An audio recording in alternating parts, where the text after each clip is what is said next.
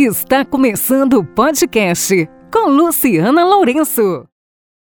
Então, lembrando um pouquinho, né, do que a gente está fazendo, que é falando como você pode chegar aos seus 50 anos, porque esse ano eu estou fazendo 50 anos, mas esse hoje, em especial hoje, eu vou falar para mulher de 60. Hoje eu vou falar para a mulher que eu vou ser amanhã. Hoje eu vou me ver com 60 anos e falar para você, mulher de 60 anos, como se cuidar e como avaliar a sua pele aos 60 anos. Aos 60 anos você tem uma perda estrutural importante, é normal.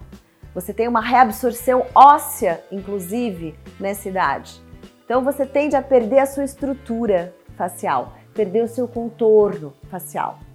Às vezes é necessário você recuperar um pouco desse contorno com ácido hialurônico, sim com os preenchimentos e os volumizadores, né, que tem outros vários nomes hoje, né, é, MD Code, Stop Model Look, volumizador, sustentador, sustentação, mas na verdade é você tentar realmente reposicionar suas estruturas diante das perdas. Aos 60 anos você tem que reposicionar suas estruturas. Isso tem que ser feito, lógico, com muito bom senso. É importante que você continue a ser você mesmo aos 60 anos. A sua boca não pode chegar antes que você. A sua bochecha não pode atrapalhar o seu olhar.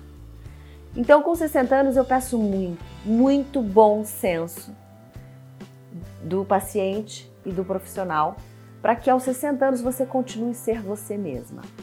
Lógico, gostando do espelho. É possível aos 60 anos você gostar do espelho. Por que não? Você não vai viver aos 60 anos o que você viveu aos 20. Mas aos 60 anos, quem sabe, eu vou ter os meus netos, por que não? E vou me divertir com eles.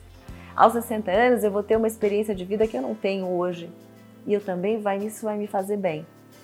Então, aos 60 anos, você tem uma complexidade na sua vida muito gostosa, muito tranquila. E é possível você curtir tudo isso sentindo que você gosta do seu rosto, que você gosta da sua face. Então, dá sim aos 60 anos para você cuidar de si mesmo, gostar do espelho, fazer as pazes com ele e gostar da sua vida. Depende de você.